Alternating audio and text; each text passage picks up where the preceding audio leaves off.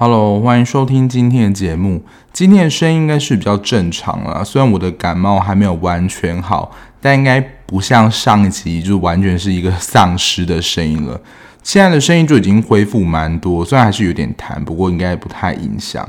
那其实我本来这一集是要上不可杀的，结果呢，其实我已经打完稿了，结果我没有把它印下，就是放在我工作的地方。所以，如果有机会的话，就是不可杀可能会在这一集的另一集播吧。但就是抢先在不可杀之前呢，这一部就是今天要介绍，也是在 Netflix 上。我之前看的时候，大概在排行榜前四吧，就总体排行上。然后这一部真的非常多人就是算推荐吧。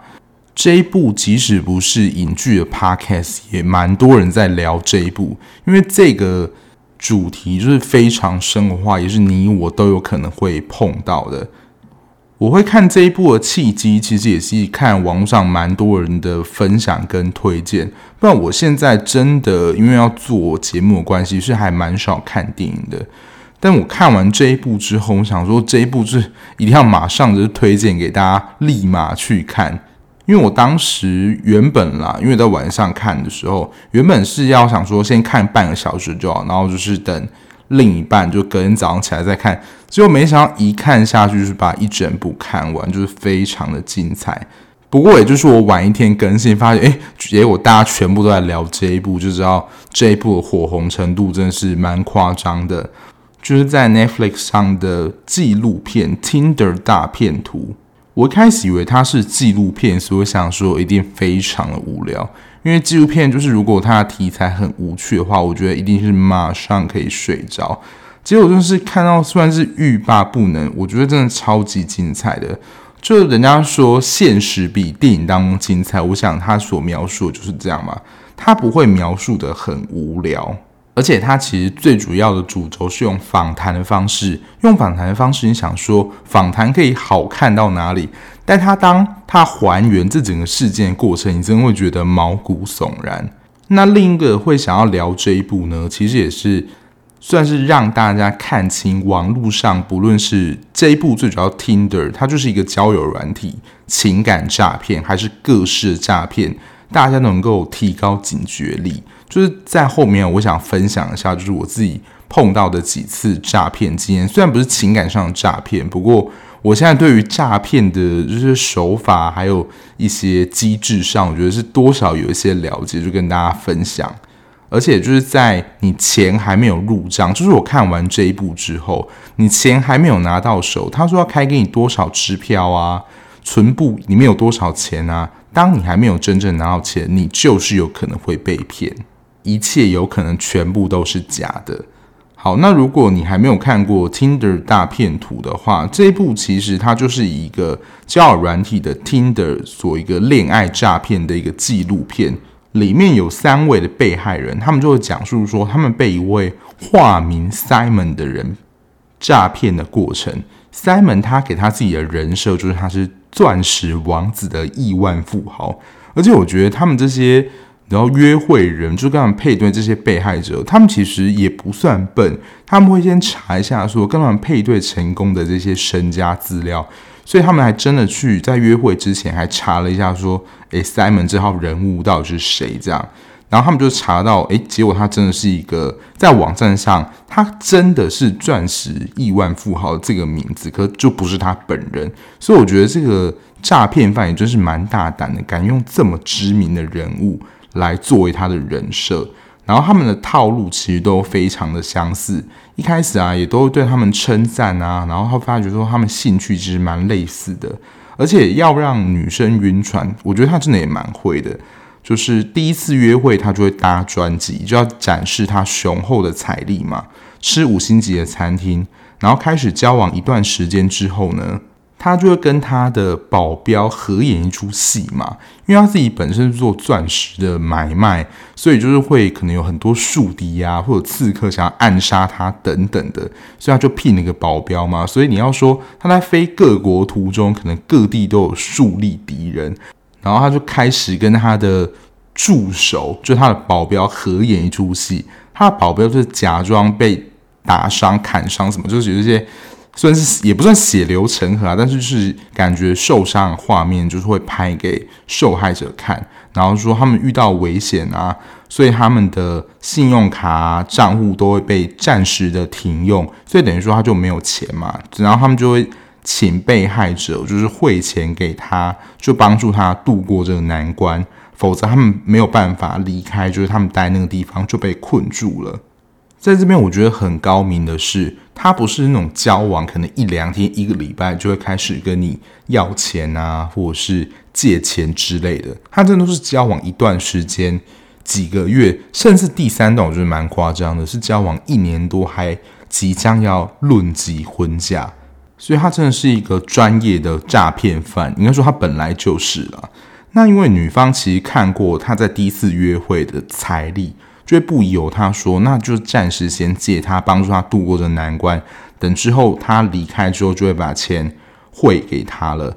然后接下来就会像无底深渊一样，他就会一直跟女方要，直到女方无法再支付了。然后当受害者说他已经没有办法再支付他，或是他已经被银行催讨款项的时候，他就会开始用一些缓和手段，比如说开支票啊，或是用一些哦说我已经汇啦。然后等你过几天再去查，就是这种拖延时间的战术。结果后来呢，因为受害者就很着急嘛，结果他就是会一直问银行说：“诶，钱进来没？钱进来没？”结果发现一直都没有进来，然后他还是会想办法安抚他。他这时候还不会亮出他的底牌哦，他会说安慰他说：“哦，你再一下啊之类。”直到女方就真的大俩攻的时候，他就开始现出他的原形。因为女方这时候就已经很生气嘛，就想要跟他断绝关系，然后这时候他马上会变成恐怖情人，说你会为你的行为付出代价。他对每一个受害者最后一句话都是这个，就是完全是一个恐怖情人。最惨的，我觉得是第一个受害者，因为他应该是被骗最多钱了，而且他一开始的时候还有留下他家地址，等于说。他妈妈的住所，就是他原本的住所，他有可能如果刻意的话，也可以去那边逮人啊，或去那边威胁等等，因为他们都已经做出这样诈骗事情，就是掳人勒赎这件事情，他们也是蛮有可能会做出来的，而且他是专业的诈骗犯嘛，所以他们诈骗的对象绝对不会只有。这三个受害者，这三个就是 Netflix 上有报道出来，他其实在他原本的国家已经有诈骗好几个的先例，只是说他就逃到其他的国家，就是没有办法抓到这样。后来呢，是第二个受害者佩尼拉，他后来就找上记者，就是决定说要把这件事情报道出去，希望让越来越多女性看到说这个在 Tinder 上面的人是骗子。终于呢，就是在第三个受害者，他就看到了记者报道，才发现他即将要论及婚嫁这人，原来是一个大骗子。这就是整部戏的剧情大纲。我觉得这部戏真的是非常的丝丝入扣，就是从第一个受害者最严重，然后到第二个。因为第一个是真的有发展成情感关系，然后第二个就是说只是朋友的角色，但朋友就是他还是不放过，他就会借钱。然后第三个有情感上的关系，但他就是介入的比较浅，而且他也是最快看到报道，就是有反攻的一个对象。这样，我觉得这部戏会令人你要说津津乐道或是很。惊奇的部分，你就想说，原来诈骗可以做到这么缜密，他真的是做整套的。就是在这个情境下，我觉得不被骗也是蛮难的，因为他真的是做得很完整，不是只有他自己，他还是有共犯。除了刚刚讲的那个 Peter 他的保镖之外，如果你有看过，你就会知道，包括他应该是演的前女朋友的女儿的那个妈妈。还有他的合伙人等，这感觉一切都是假的，只是说他的整体人设，你会觉得包装的非常的完整。我觉得这部戏第一个我会觉得令人很赞叹，就是 Simon 他本身就是这个诈骗，他真的是时间管理大师。诶，这个时间管理大师，我觉得他是任何的向度都管理得很好。第一个我觉得很困难是，若我们在看的时候，他都不会叫错名字，诶，因为他的每一个聊天的对象其实都是间隔算是蛮短的，或者是说应该说一直是连续都有人。就是在他的名单上，因为比如说，当他要移动到另外一个城市，他可能现在在跟 B 聊天，可是他移动到另外一个城市的机票钱可能是被他诈骗的 A 出的，就是这样子。你要说另类的钱滚钱吗？就是一直有人在帮他出钱，他去找 C，就是。他用 B 诈骗钱来的，只是说他们在这个联系的过程，这么多条感情线，那这个段感情现在进展到什么进度？然后他自己情绪上转换，他都可以，你知道，包装的非常好。我想说，这个是也太厉害了吧！而且就是他各个国家这样子飞，其实非常的短暂。但我想他不要在同一个地方留太久，就是因为如果待久了，然后。被人家发现说他是诈骗犯的话，马上被看穿，就有可能就是会马上被抓走，所以他在同一个点都不会久留。而且我在猜想，他给他自己的一个人设就是一个非常忙碌的 business guy，就 business guy 就非常多的商务行程，然后非常忙，永远开不完的会，然后就是非常忙碌之余，我觉得他很强，就是他对于每一个女伴都会给他足够的安全感，比如说因为他。他应该有跟他们说过，他的工作形态就是要一直飞到世界各国开会啊，去挖钻石，没有，可能就是有一些商业的考量之类的。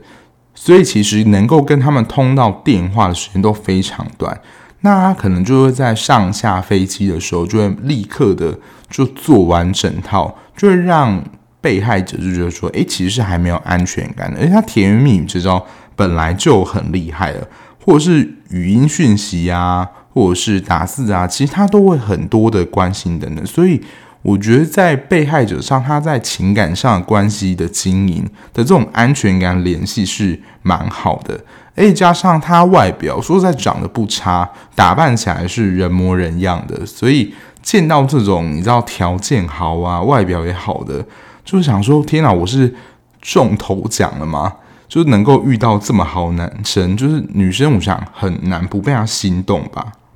我觉得他如果在诈骗分子有等级区分的话，他绝对是可以名列最高级诈骗分子的其中一员。哎，他真的非常的会说谎。其实我在你知道认知神经科学里面，说谎是件很累的事情。我们可能在俗谚上就有听说，你说一个谎要用好几百个谎去圆，然后这个。原本的谎，你可能最初说什么，你已经完全忘记，因为他真的有经过太多的谎要去圆了，而且你知道测谎啊，他可能就来回测个好几次，你就会跑出不同的答案。这时候就是你前后答案会不一致嘛。而且我觉得这是很厉害一点，他说的谎都不会被拆穿，而且女方也都没有发现。这是我觉得他在说谎技能上就是非常厉害的一个地方。还有护照也可以伪造。这个就是一般的诈骗公司或者手法，可能比较容易办到。你问我为什么不知道？因为我不是诈骗公司的人啊。但我想这在他们手法上应该有一些技巧吧，否则他飞这么多国家，或者是他可能在其他地方留下诈骗，也会被海关或者警察拦下来。他至少就有两种的身份。然后不晓得，就是大家在看的过程当中。觉得这个 Simon 他诈骗伎俩或技术最高级，或是你觉得最不可思议的是哪一点？我可以分享一下我自己觉得我在看这一片的时候，我觉得非常夸张的他的手法啦。如果你看过的话，你可以跟我分享说你觉得里面最夸张，或是你觉得你也可能会被骗到很幸福的诈骗技术是什么？我觉得最扯的是他帮第一个受害者塞西利把他们加到他们公司的员工名单里面，因为他当时就是要把塞西利加到这个员工名单里面，让他去跟银行借更多钱，因为如果他有这个身份的话，他就能够就是向银行借贷更多钱，否则他的额度可能已经到了。我想说，你居然能够用到这样的资料，就他可能就是伪造上可能都有一些方式，可是他那个以假乱真的程度，我是觉得还蛮夸张的。然后就是银行居然也能够通过让塞西增贷更多贷款。还有他的 IG，我觉得也是蛮厉害。他不是那种几千的那种人头假账户，因为大家知道说，IG 其实是可以买人头赞户买赞，这种就是广告行销公司都有可能做到。可是他的 IG 经营起来，一开始也是有声有色的，所以你根本看不出来他可能是一个假的人头账户或是一个假账号等等，就是他真的是完全做足全套。除了他个人人设之外，我觉得第二点一定要提到，就是他缜密的犯罪诈骗手法。他不是单独一个人犯罪，他是团体犯罪。包括刚刚提到的他合伙人，还有前女友。我觉得在后面揭晓的时候，我觉得也蛮令人傻眼。我跟他好像是赛事一提出的，就是说他是曾经被他骗过人，就一起加入他骗人的行列。是 Simon 有跟他分红说，诶，就是有诈骗要多少钱，就是再给你这样吗？否则不就是应该要就是揭发他的这些事实吗？但我想可能也就是真的太庞大了，所以他一个人就会想不到，就是有怎么样的力量可以去推翻或是揪举出 Simon 这样的作为，所以就只能加入。我只猜想是这样啊，然后再是保镖。所以如果从旁观者的角度去看，你根本就不会知道说到底谁是他们的人。包括他请那些女生去那一家就是餐厅吃饭，搞那些服务员或者整个那一层全部都是他们人，也说不一定。因为不知道大家有没有发现，他其实请不论是第一个还是第二个，我们看到他请的餐厅好像都是那一家有寿司，就可能是专属于他们约会的某一个场景，就是那一层可能是他租下来的。这样说实在，我觉得这可能性也是蛮高的。第二个就是应该说，它的整体的诈骗的引诱手法，我觉得是蛮高明的吧，就是层层让人家陷入。就他一开始先用他自己身上行头，还有他整个关系的人设，就是让女方晕船。就像一开始讲的五星级饭店啊，他开跑车，然后会送礼不手软，因为这个对他一个钻石小王子，应该也会觉得是小 case 吧。然后女方就会觉得说，是在心目中觉得遇到了白马王子，自己真的是太 lucky 了。其实我觉得，不论是男女，在心中可能多少都有一点幻想，就能够希望在未来遇到一个王子或是公主，都有一点幻想在。虽然知道说可能几率不高，然后又是在 Tinder 这样的交友软体上，结果就是遇到了真正遇到说，就是那种不可置信的感觉。所以就觉得说要好好的把握，而且他跟那种然后超短线诈骗最不一样的地方是，他不会马上下手，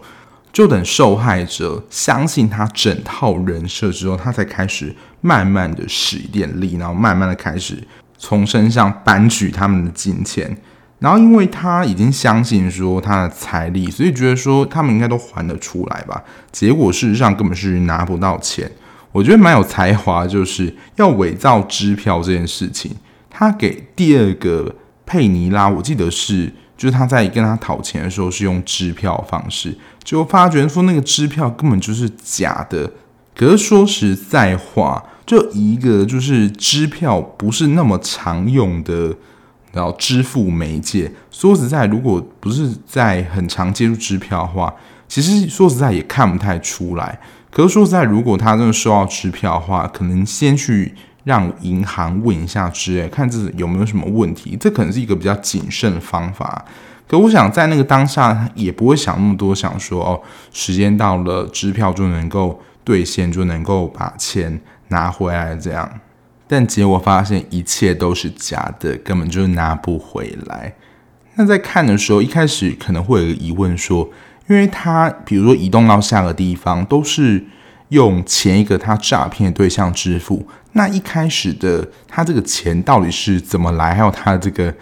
金钱流到底是怎么开始的呢？其实他在里面我记得有讲到，就是庞氏骗局。庞氏骗局，我记得在经济学里面可能也会提到啦。但简单来说，庞氏骗局，我觉得就是一个挖东墙补西墙概念。讲直白一点就是这样啊。那他所运用的手法，就是他拿第一个，就是他诈骗到钱，然后花在第二个女生身上，然后再用就是从第二个女生骗到钱去进行第三个持续的诈骗计划。这件事情，你要说对诈骗犯比较算辛苦的吗？就他必须要持续的诈骗这个行为，因为他只要就是停止诈骗的话，等于说他的金钱流就断，而且大家可以看到他的花费开销是没有在客气的，所以只要这个诈骗链断的话，他的金流自然也就断了，所以。对这个诈骗犯来说，他也只能持续的不断骗下去，否则他就真的是没有钱了。因为他过久了这么奢华生活，要突然叫他变得就是非常节俭，我觉得是非常困难。所以他也就因为能够一直成功嘛，所以他就也觉得没有什么困难，就会一直持续的诈骗下去。这是有关于你要说赞叹在这部片中这个诈骗犯的一些手法，再来是被害者的部分。这部分其实我觉得蛮赤裸呈现，就是现在网络上的酸民文化，或者说我们会很多看到就是检讨被害者文化，比如说谁被骗啊，或是谁被怎么样啊，然后网络上就有一些酸民就是说，还不是因为你怎么样？那像在这一部里面，就是塞西莉亚，因为都是被这种。就是假富二代，就是诈骗。他们就是说，你就是看到他的钱呐，就是剥皮妹啊，就是给他一些非常难听的称号，羞辱他。可是我觉得看到就这么完整缜密的计划，我觉得要没有被骗到，其实我觉得难度还蛮高的。否则就不会有这么多人晕船了。你说是不是？如果他真的是诈骗技巧非常拙劣的话，可能就是马上被拆穿，也没有办法再。骗下去了。那比如说，我们有时候在网上看到一些，比如说性侵害的新闻啊，在网上酸民就会说：“诶，你为什么裙子穿这么短啊？你就是因为裙子穿这么短，就是你穿这样就是要勾引别人啊。”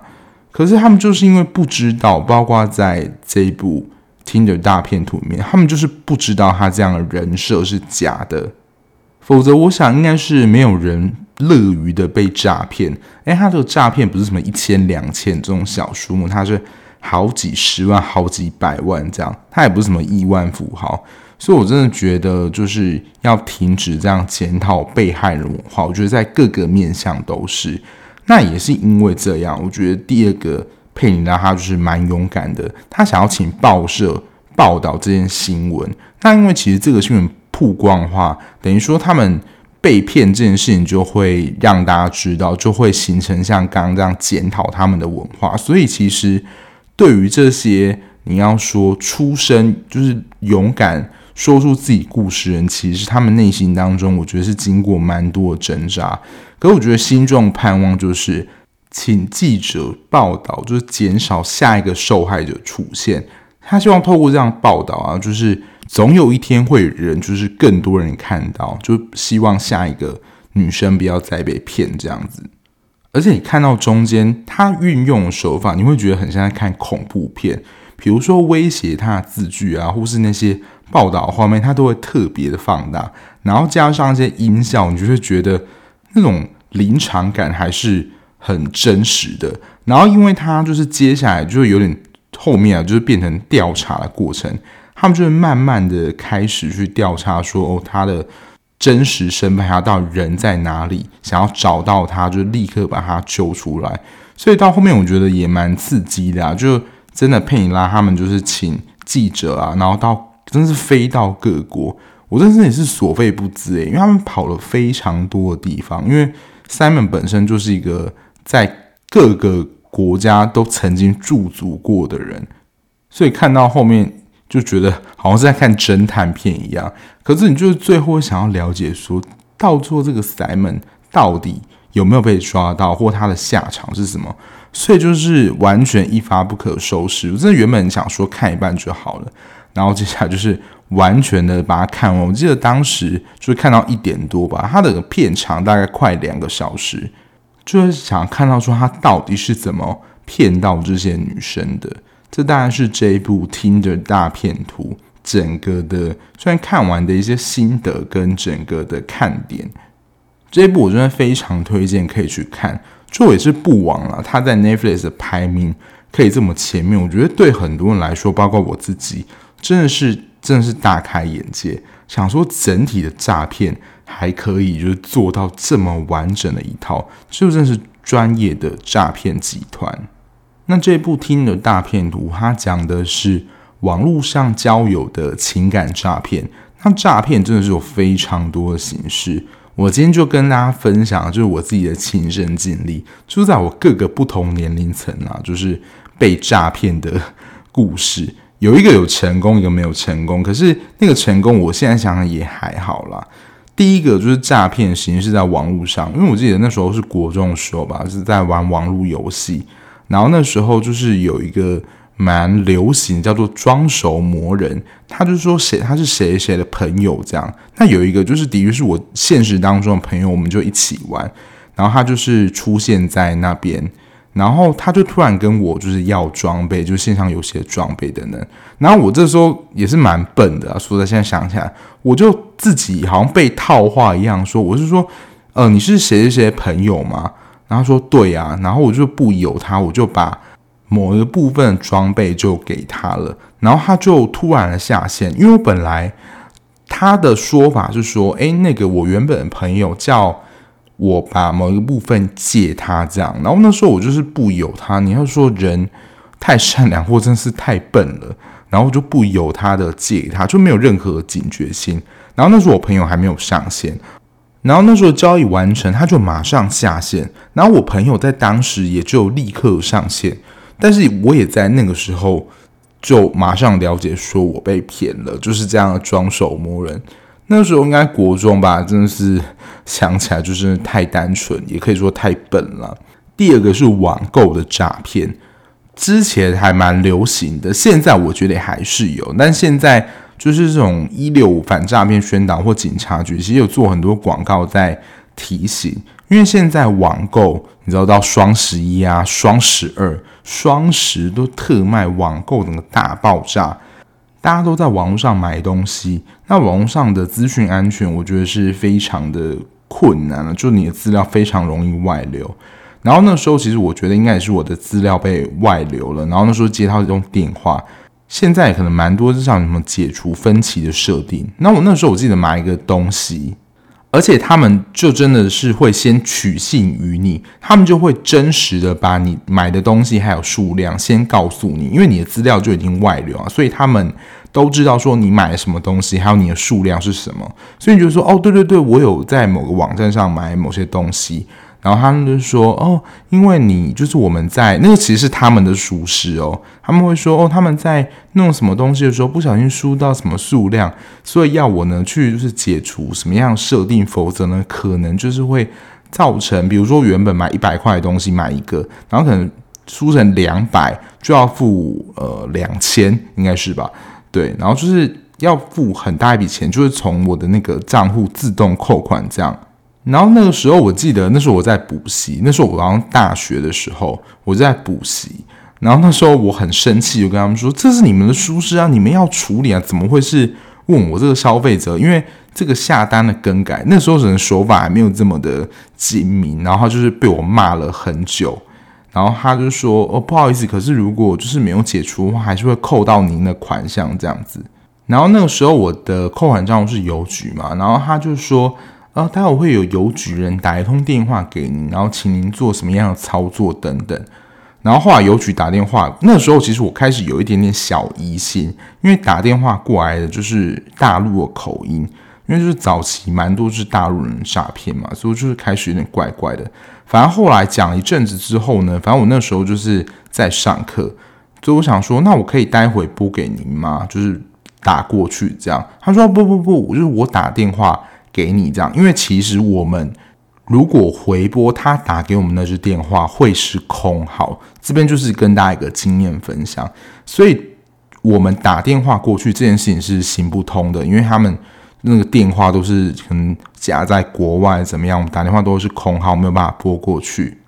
但那个时候其实我心里是蛮着急的，可是后来有一个蛮哀伤的理由就是。不是说，我真的没有办法，因为他输入那个金额，其实我邮局的钱没有这么多。我就说，我的邮局没有那么多钱给你扣，你要扣就扣光好了。然后他听起来好像也蛮无奈，然后后来这通电话就不了了之。然后后来我就去上网找文章，然后问我朋友，想说这样情况怎么样？然后他就说这。蛮有可能是诈骗，然后后来相关的新闻就还蛮多，后来就知道说哦，这是一个诈骗手法。可是说实在，就也得知说网络，你说资料上这种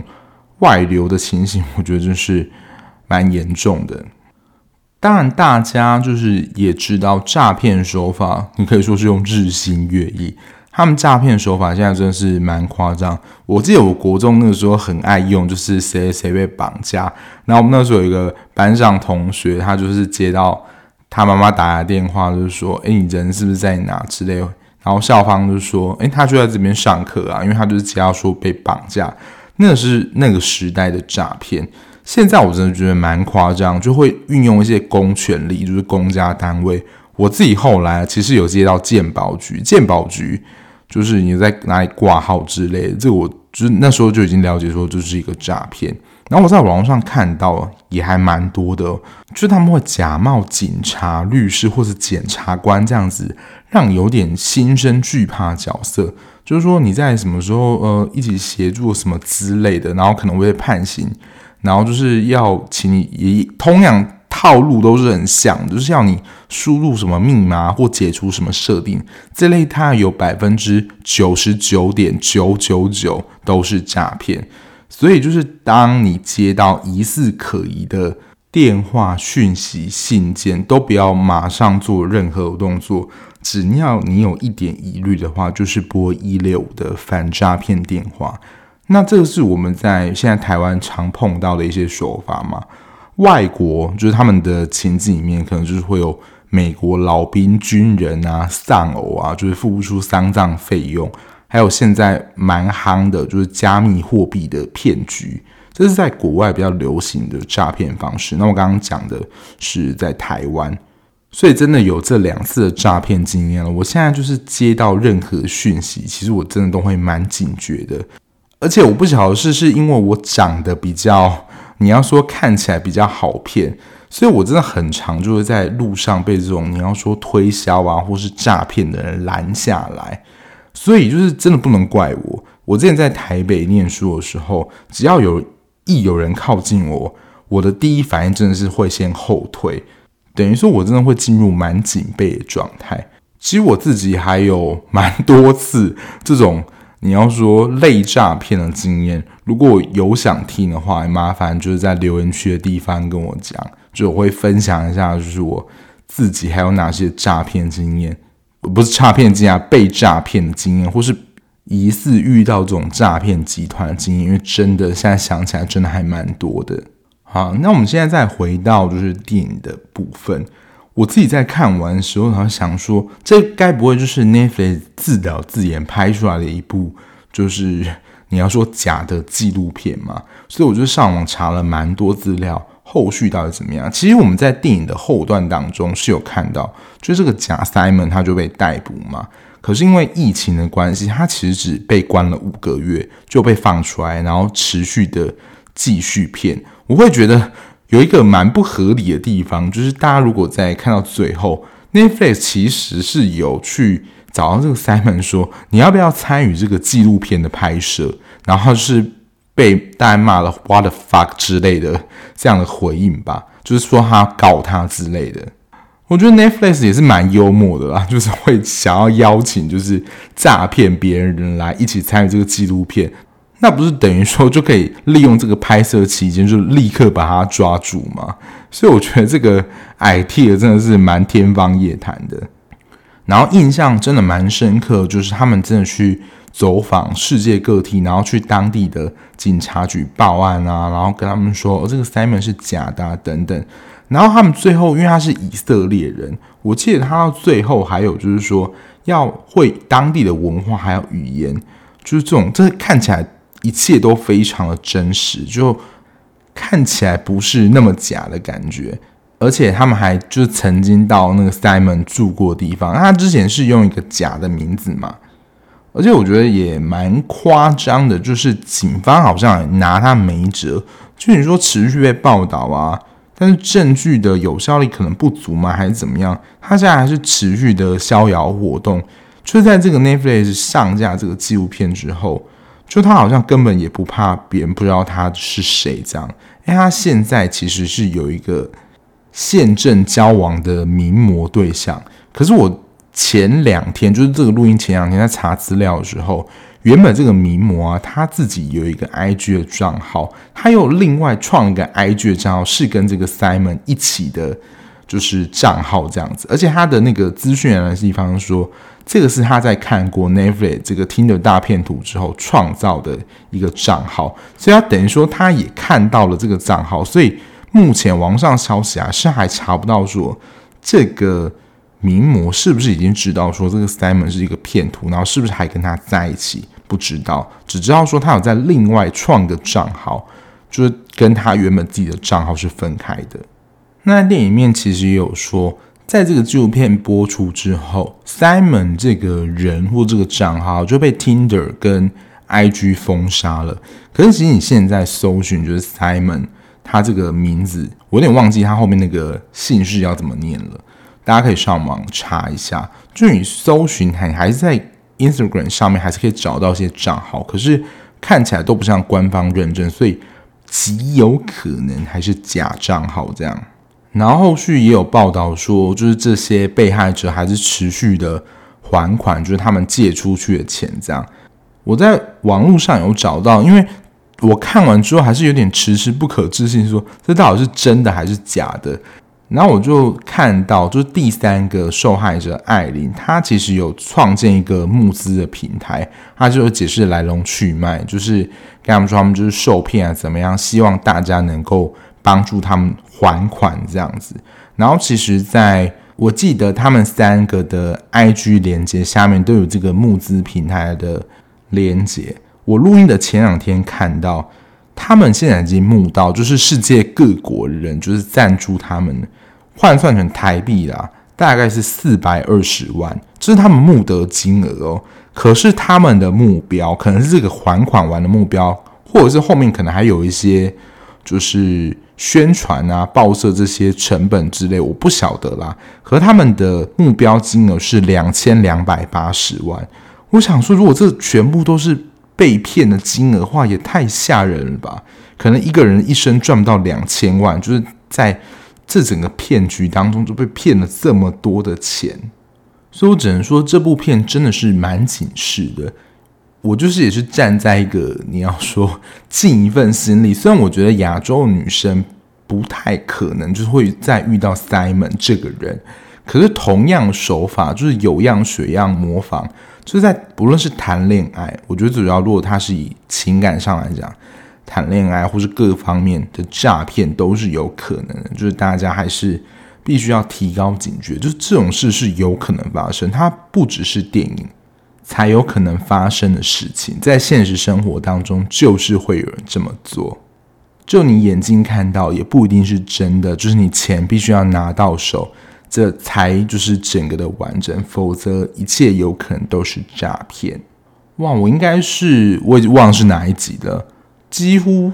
一直以来都是跟大家聊剧，很久没有跟大家聊电影了。当然是看剧的时间比较长之外，也有可能就是有一些人他没有这么多时间看剧，会想要看一些电影。然后电影对我来说也是相对比较轻松一点。